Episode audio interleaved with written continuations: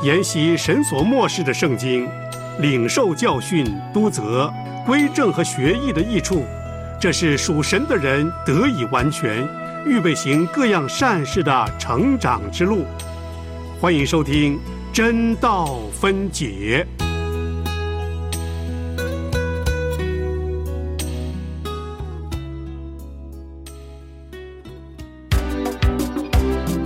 使徒行传记载了初代教会的开始，使徒行传记载了圣灵工作的行止，使徒行传记载了宣教行动的历史，使徒行传记载了圣徒见证的镜子。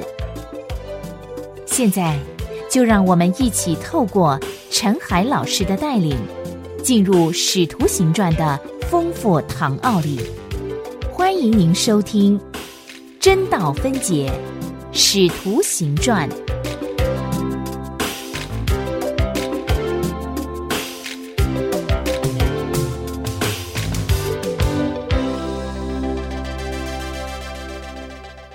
亲爱的弟兄姐妹平安，欢迎您收听《真道分解》节目。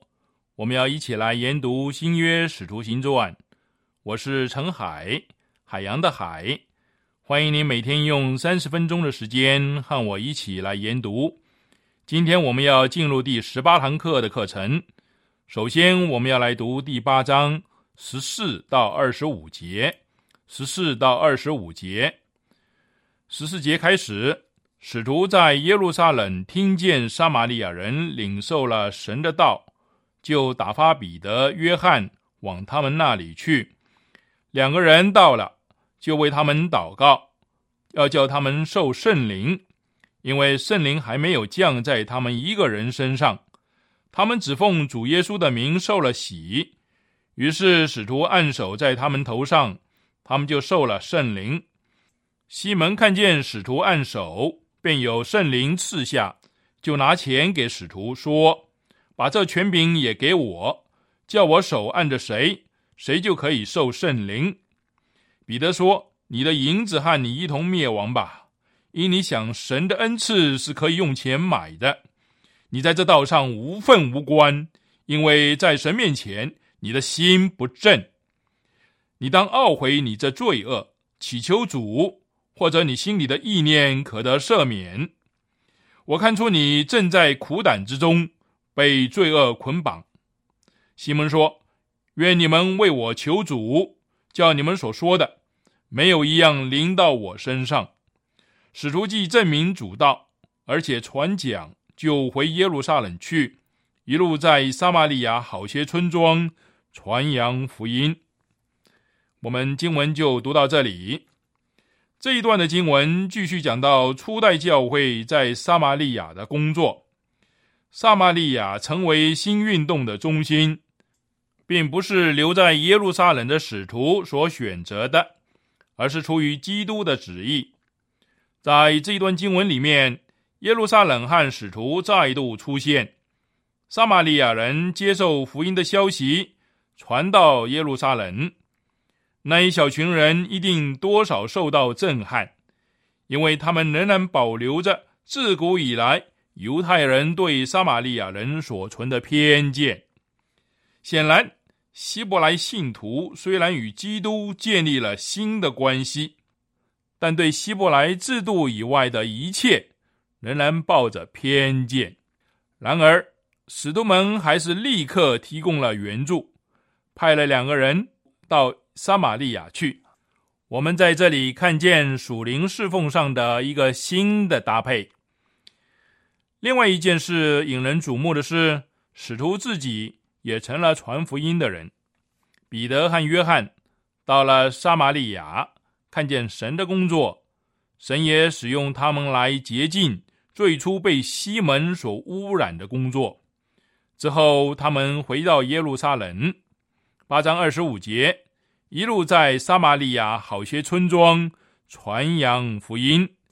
使徒们，他们也开始传扬福音。我们来看这段经文呢，可以分成三个部分。第一，使徒们前去访问撒玛利亚，第二，使徒们在西门的事上施行管教；第三，使徒们在撒玛利亚的村庄传扬福音。读了这段经文的时候，很自然会让人想起我们在前几章提过的一件事：彼得和约翰之间的友谊。之后呢，我们不会再看到这一对了，因为从这里开始，约翰就不再出现在使徒行传里了。新约历史上不再记载任何有关他的事情，除了保罗有一次在加拉太书里说。约翰在耶路撒冷，另外就是约翰自己在启示录提到他寄居于拔摩海岛。彼得和约翰的配搭关系，让我们看到基督徒侍奉中两个截然不同的人是要如何的在邻里相交，他们之间有多么大的差异啊！彼得是个讲究实际的人，约翰呢是个诗人，彼得是一个行动者。约翰是一个做梦的人。当撒玛利亚的施工需要人加以监察的时候，我想这是使徒最初的用意。圣灵就透过使徒们差遣这两个人出去，他们一个是实际的行动者，一个呢是充满梦想的人。这段经文打破了彼得在教会中享有最高地位的错误说法。如果彼得是教会的领袖，为什么他还需要被其他弟兄打发出去呢？彼得和约翰是被圣灵所差。那个时候，神的灵仍然在耶路撒冷的教会运行，并且解释教会的元首就是基督，这是基督的旨意。所以，基督打发他们出去。首先，我们来看使徒去访问撒玛利亚的时候。撒玛利亚人在当时是怎样的一个情况？经文上记载：第一，他们领受了神的道，在八章十四节；第二，他们都受了洗，八章十六节；第三，他们还没有受圣灵，这也在八章十六节。让我们来提出一个简单的问题：这些受洗的撒玛利亚人。为什么没有立刻领受圣灵呢？在八章一到十三节的经文里面，我们看到菲利的教导，他宣告基督是弥赛亚，他宣讲耶稣的名和神国的福音。我要强调这两点，是因为这两个宣告涵盖了新约教导的全貌。菲利一方面像先锋那样的宣告。一方面宣讲福音，这双重的宣告证明他的教导没有欠缺。我们不能因为这些人相信受洗以后没有立刻受到圣灵，就说菲利的教导有问题。稍后呢，我们会看到以弗所的人也没有受圣灵，因为亚波罗对以弗所人的教导也不完全。但这个地方菲利的宣讲。完全符合了新约里面“宣讲”这个词的含义。我们曾经提过“宣讲 ”（caruso），这个里面就是在传扬福音，带着权柄宣告耶稣是主，宣告耶稣的名和神国的福音。这种宣讲是很完备的。那么，那些相信了耶稣又受了水洗的人，为什么没有受圣灵呢？使徒行传没有记载答案，事实上也没有答案。当神的教会开始明白这一点的时候，虽然会有一些困惑，但我们不应该怀疑圣灵的工作，这是圣灵的工作。使徒行传是记载最多讲到记录的一卷书，使徒行传是记载最多圣灵工作的一卷书，使徒行传是交代保罗教宗最完整的一卷书。现在，就让我们继续聆听陈海的教导，让神的话语扶持我们，面对人生的艰难，靠神永远不认输。接下来，我们来看看彼得和约翰来到撒玛利亚。他们来到的结果是，这些人真正接受了圣灵。让我们从这一点出发来查考这个故事：使徒到底做了些什么事？他们为那些人祷告，把手放在他们的头上，他们就受了圣灵。从这里描述他们受圣灵的方法来看，对于我们前面的问题。是否可以提供一些线索？我们是否就以为接受圣灵的先决条件呢？就是必须透过使徒的工作。菲利只是传福音的，他可以宣讲完备的福音，令人相信并且受洗。但因为他不是使徒，所以那些人就无法领受了圣灵了吗？如果我们据此建立一个系统。就会面对一个新的问题：初代教会最有能力的一位宣教士保罗，就不是借着使徒的事工，而是透过一个平凡的门徒亚拿尼亚而领受圣灵的。因此，我们必须谨慎，不要企图建立一个随时会动摇的系统。我们也不要认为神的计划是必须按守在人的头上。他们才能领受圣灵。千万不要在神的制度里提到任何属于物质的仪式。难道当时只有使徒注重按手，菲利就忽略了吗？不久以后，哥尼流也受了圣灵，但当时彼得并没有按手在他头上。我们不可以建立一个无法在各种情形下都适用的系统。如果我们说领受圣灵必须借着人做媒介，那么哥尼流的例子怎么解释呢？我们开始对圣灵的工作感到迷惑的那一刻，我们就已经触及了真理的核心。在约翰福音三章八节，这里记载的是：风随着意思吹，你听见风的响声，却不晓得从哪里来，往哪里去。神学家或神学院若想要将圣灵进入人生命的方法归纳成一个系统，他们就是摒除了上帝在操作一切的事实。这些人没有接受圣灵，因为风随着意思吹，那是基督教会最高的荣耀。教会的生命和能力不是从组织或事工而来的。而是从信徒内住的圣灵而来的，他们受了圣灵，这造成什么区别呢？保罗在哥林多前书十二章十三节说到属灵的事，都从一位圣灵受洗，成了一个身体。那么圣灵临到撒玛利亚人的时候，发生了什么事呢？和五旬节。圣灵降在楼上那些人身上的时候一样，和不久之后圣灵临到哥尼流的时候一样，喊圣灵临到大树的扫罗时候也是一样，喊圣灵临到以弗所的那一小群门徒身上的时候也是一样，和圣灵进入了我们的生命里面的这个时候也是一样，那就是他们都从圣灵受洗。成了基督身体的一部分，这是一种比喻的说法，但极为贴切而恰当。我们要明白发生在撒玛利亚人身上的事，必须仔细研究使徒保罗的教导。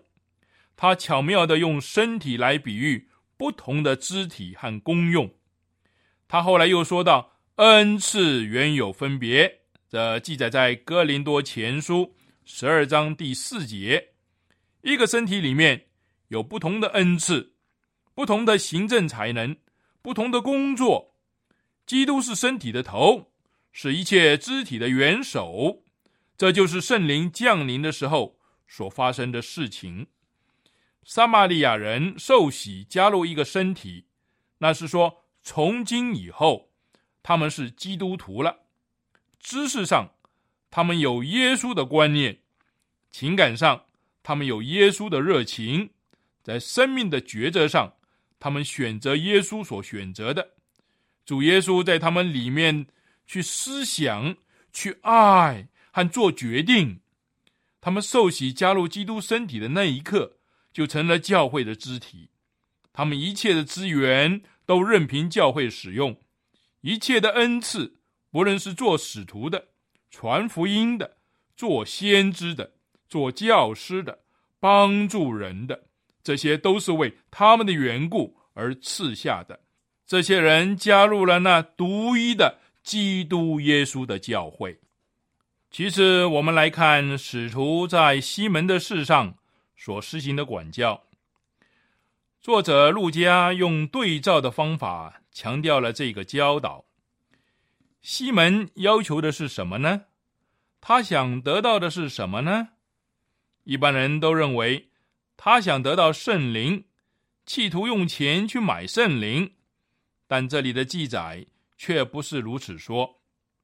他对彼得说：“请把这权柄也给我，叫我手按着谁，谁就可以受圣灵。”这个记载在八章十九节。他并不是求圣灵，而是要求赐下圣灵的能力。当时整个城。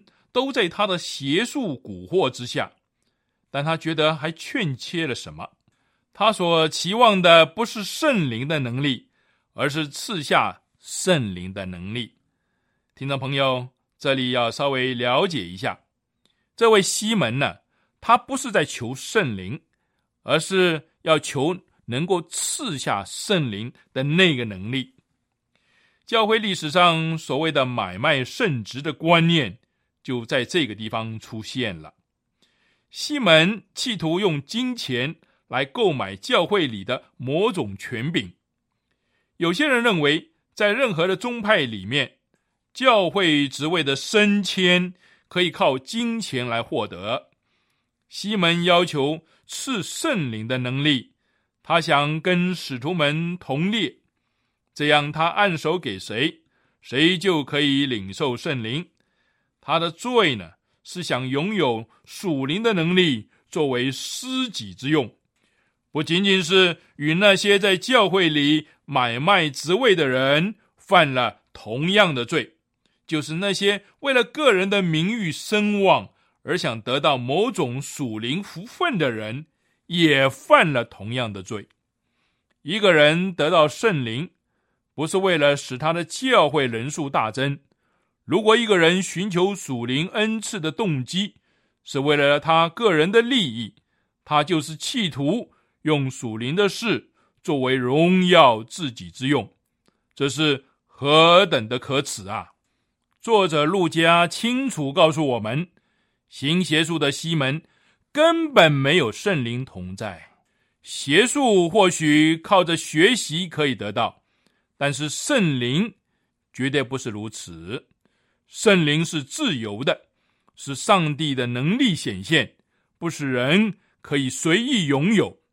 再者，被圣灵充满，并不是要用来炫耀自己的能力，或是借着这个来拥有什么特权，而是要用它来传扬福音。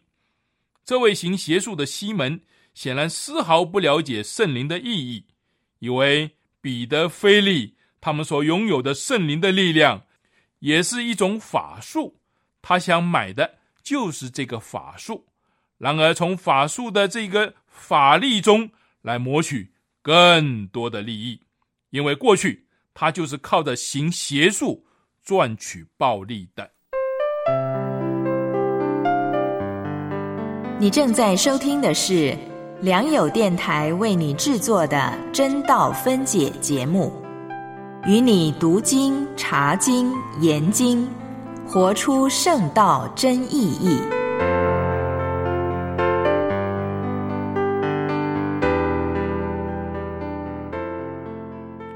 我们再来想想看，西门他向彼得请求，使彼得陷入了一个何等微妙的危机中。彼得胜过了这个试探，但是。他还是把这件事说了出来，好让我们从这件事学到一个功课，那就是要抵挡这种引诱的唯一的方法，就是被圣灵充满。彼得清楚的知道，圣灵降临到这个人，并非因为他的暗手。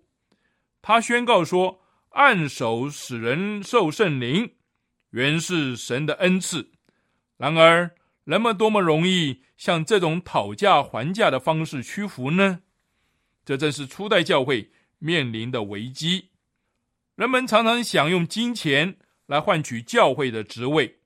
回顾教会的历史，教会并不是常常能够抵挡这个引诱。请留意彼得的话里面非常严厉的态度。我相信他是看见了他自己和教会所面临的危险，才这样严厉的责备。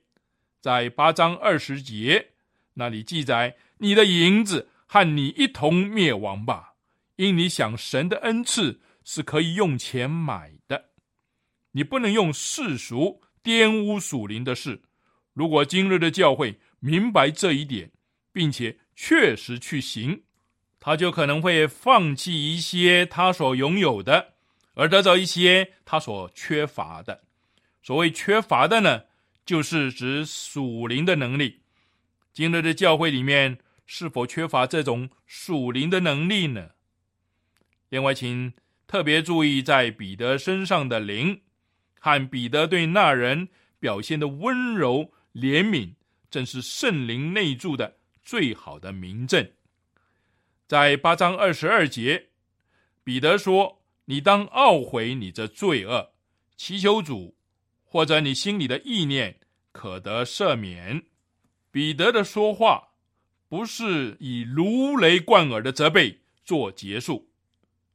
而是以得到温柔和盼望来做结束。有的解经家认为，当西门在八章二十四节的地方说：“愿你们为我求主，叫你们所说的没有一样临到我身上的时候，他并没有任何的悔意，只是害怕受刑罚而已。”我认为我们没有权这么说，最好把这个话题。看看经文所提到的这个地步就可以了。第三，我们来看撒玛利亚的村庄传福音的情形。关于这个部分，我们不妨翻到路加福音九章四十九到五十四节。九章四十九到五十四节，请听我来念。约翰说：“夫子。”我们看见一个人奉你的名赶鬼，我们就禁止他，因为他不与我们一同跟从你。耶稣说：“不要禁止他，因为不抵挡你们的，就是帮助你们的。”耶稣被接上升的日子将到，他就定义向耶路撒冷去，便打发使者在他前头走。他们到了撒玛利亚的一个村庄，要为他预备，那里的人不接待他。因他面向耶路撒冷去，他的门徒雅各、约翰看见了，就说：“主啊，你要我们吩咐火从天上降下来，烧灭他们，像以利亚所做的吗？”当时，约翰希望有火降下来，烧毁撒玛利亚的村庄，但如今我们看见他在撒玛利亚的村庄传道，我们不需要多做解释。这个对比奇妙的启示了属灵生命的实际情况。约翰这个人完全改变了。他原来名字叫做半尼基，就是雷子的意思。他是一个性情激烈、固执的人。然而，他本性里全部的力量都被转向成另外一个方向。我们不要认为，当圣灵改变人的时候。他就把所有的人都变成一个样子了。圣灵得着一个人，然后将他生命的整个力量由毁灭转向建设的方向。从《使徒行传》第八章的研读，我们已经看见了永恒的真理。人可能非常接近真理，在知识上相信耶稣的崇高，他们甚至决定接受他的伦理思想。但是，他们也可能到一个地步，愿意效法他的完全的模样，但这些事无法使人成为基督徒。人能够明白基督的权柄、神的国、他救赎的名字，但他们的生命仍然没有被触及。他们如果没有受圣灵，就不是基督的肢体。一个人，除非他的生命被光照。他的情感意志都归属基督，否则他就不能成为基督徒。罗马书八章九节说：“人若没有基督的灵，就不是属基督的。”我再说一次：“人若没有基督的灵，就不是属基督的。”我们也从这个故事学会了基督徒生活的真正意义，其中包括侍奉上的搭配。使徒和传福音的一起工作，就有圣灵充满的服饰。每一个步骤，每一个层次，都有完美的合作和交通。彼得和约翰是使徒，他们愿意下去帮助传福音的菲利。菲利心中对于彼得和约翰的工作，也未存有任何的芥蒂。另外，从西门的受责备，我们也学到一个功课。一个圣灵充满的教会，无法容许金钱买卖圣职的事情存在。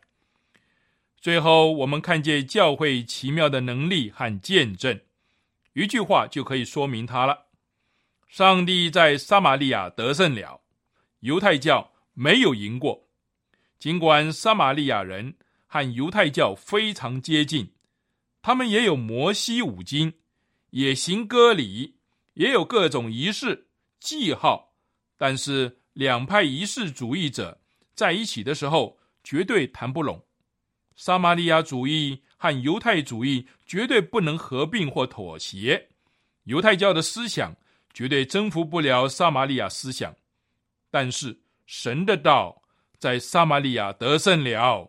因此，教会得胜之道就是靠着圣灵的能力宣讲神的道，宣讲。神的福音，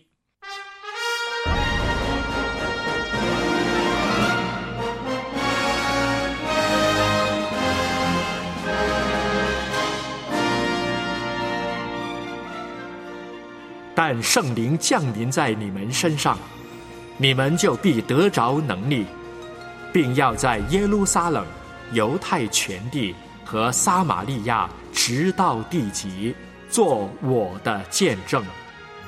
使徒行传一章八节。